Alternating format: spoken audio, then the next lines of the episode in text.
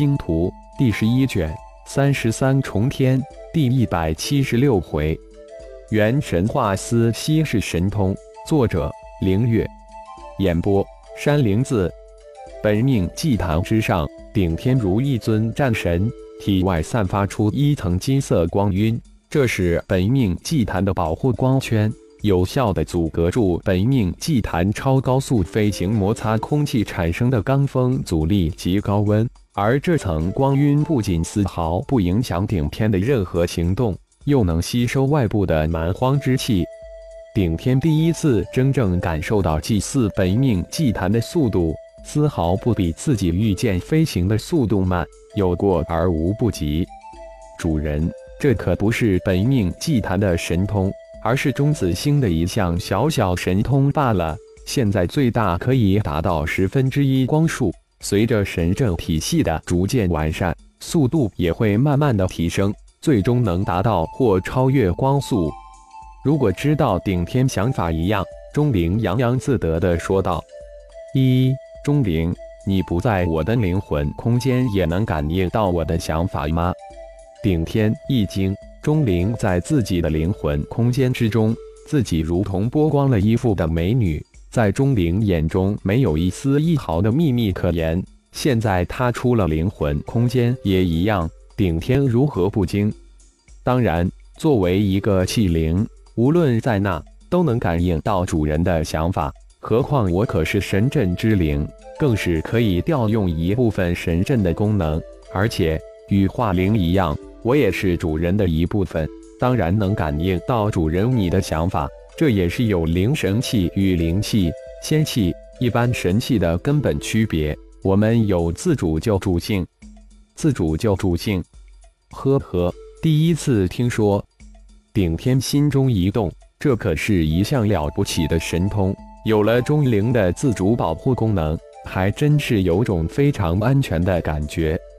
当然。我还有自我进化特性，只要碰到适合我进化的物质，我都会主动摄取。就像嘿嘿，主人应该明白一句话：我的进化需要极其漫长的时间。钟灵说到一半，突然转了过去，就像这次吞噬小世界的祭坛，还有上次主动镶嵌到我的本命祭坛之中，是吧？顶天恍然。难怪钟灵这家伙每次都主动跳出来帮助自己，原来都是有目的的，语气别有不善之意。嘿嘿，我与主人有缘，因此才会主动帮助主人。上次主人能轻松灭掉希勒神王元神，也有我的一份功劳。如果不是我极力压制住希勒神王的那一丝元神，主人只怕早就被那一丝神调动神阵炼化了。当然，如果不是主人困住并炼化了希勒神王那一部分元神，我也无法压制住那一丝烙印元神。感应到主人一丝怒意与不善，钟灵立即解释道：“似乎现在主人的灵魂烙印比希勒神王的灵魂烙印强大太多，自己根本无法反抗。这也是为什么钟灵一直想方设法进化的目的。”没有任何生灵甘愿被另外的生灵控制，钟灵根本无法主动感应顶天的思想，只能被动的感应到主人的思想。他那里能想到，浩然在收服钟灵之时，除了使用魂印之法外，还使用了神界最顶级的元神钟灵秘术。即便在神界，元神种灵秘术也只是掌握在少数几个人手中。哦，难怪。当日浩然也是很奇怪，为什么被希勒神王烙下灵魂印记的钟灵没有发动神阵将自己困住，而且还主动现身出来被自己炼化掉那一丝元神烙印？原来如此，钟灵，我一直想知道你能调用多少神阵功能。顶天试着问道。其实顶天是想知道。钟灵是否谋压制住自己的烙下的那一缕灵魂印记？不过却不能直接说，于是转了一个弯。主人，神阵体系才刚刚成型，我虽然是阵灵，我能调用的却不过万分之一。就如同主人第一次陷入神阵之中，我只能干看，却不能做任何事情。我本身也是神阵的一部分，也只能随着神阵体系进化而进化。随着神阵体系的进化，我的能力也随着增强。钟灵如实道来。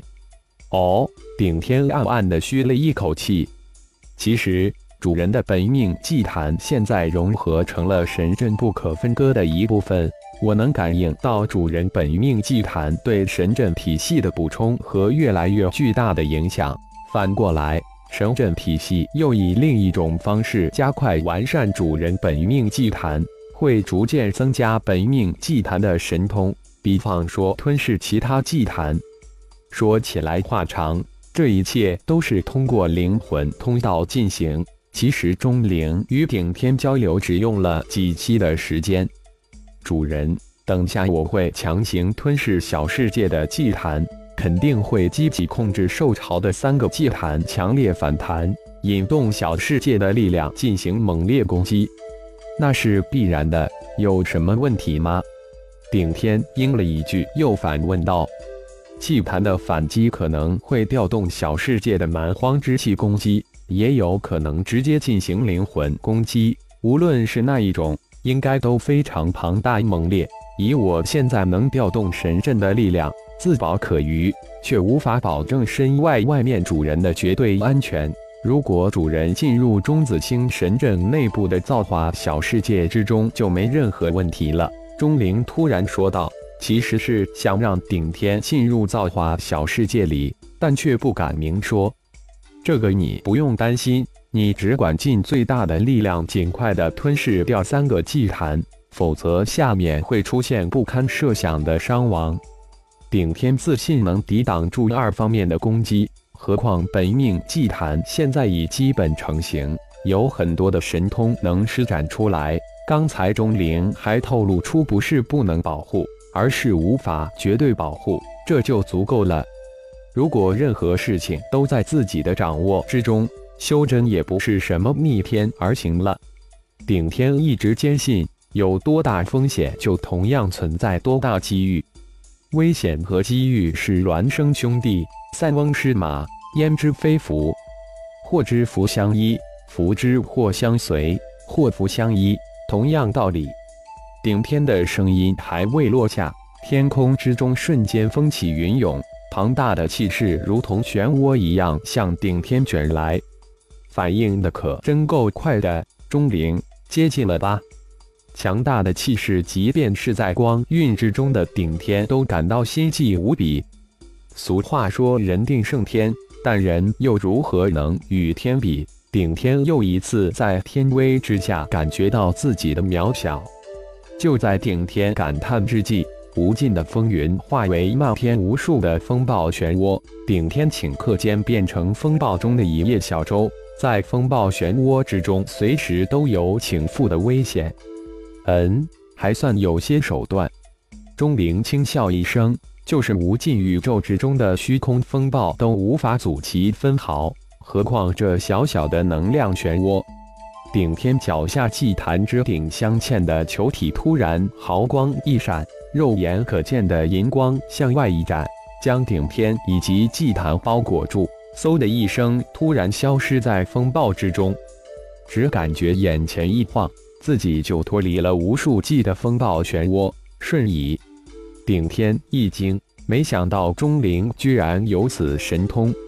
本命祭坛带着顶天出现在风暴漩涡的百里之外的天空，突然祭坛金光迸放，千万道金光如同一颗流星带出的尾巴，向祭坛下方一处虚无扑去。就在祭坛金光迸射之际，顶天灵魂空间之中螺旋风暴之中突然射出千万条银色的细丝，穿透灵魂空间向祭坛而去。此时的顶天头顶银灰色光丝如同一个流光瀑布，将顶天从头至祭坛包裹住，而脚下的祭坛则射出千万金光。在金光照射之下，虚空之中一个巨大的祭坛显现出来。说是迟，那是快。金光之下显露而出的巨大祭坛也流光四射，流光所到之处，风云瞬间变幻，以巨大祭坛为中心，刹那间形成一个巨大的能量漩涡，顺着千万道金光向顶天及祭坛包裹而去。能量漩涡如同一条张大嘴巴的凶兽，将千万金光、祭坛、顶天瞬间吞噬进去。狂暴的吞噬之力瞬间将顶天及祭坛包裹住，又刹那间收缩起来，如同一条缠住猎物的巨蛇。包裹顶天的银灰色细丝银光流动，绽放出淡淡的银色光芒，将包裹的能量风暴无声无息一层一层消融。一幽灵花丝还有如此强大的防御神通，顶天大是惊奇。并细细地感应着被幽灵花丝消融能量的流向。就在顶天感应到被消融的能量流向脚下祭坛之时，一股温和的元力从脚下涌入。原来主人已经修炼成元神化丝稀世神通，那我就不用分心了。钟灵突然出声赞叹道：“元神化丝稀世神通，神马东东！”顶天心念一转。却没有过多的去想，不自主的就运转星光诀去吞噬涌入身体的元力。顶天根本没有想到，现在自己是蛮荒顶人之身，根本没有经脉来运转星光诀，就是这个本能的反应，却无意之中催动了以蛮荒之心为中心的血管系统中的淡金色血液的流转。等顶天反应过来之时，才大惊。奔流的血液如同长江大河一般发出咆哮的声音，脚下涌入的原力被无处不在的毛细血管吞噬融合，又被血液送入全身的细胞之中。既然星光诀能驱动血液系统，自己何不将错就错，将血液系统当成经脉系统来修炼呢？血液系统可是人体的先天系统。庞大的程度是先天经脉系统的成千上万倍，哪怕是本尊已被开发的庞大无比的经脉系统，也无法与血液系统相比美。真没想到星光诀还有此妙用，似乎自己无意之中有了一个伟大的发现。感谢朋友们的收听，更多精彩章节，请听下回分解。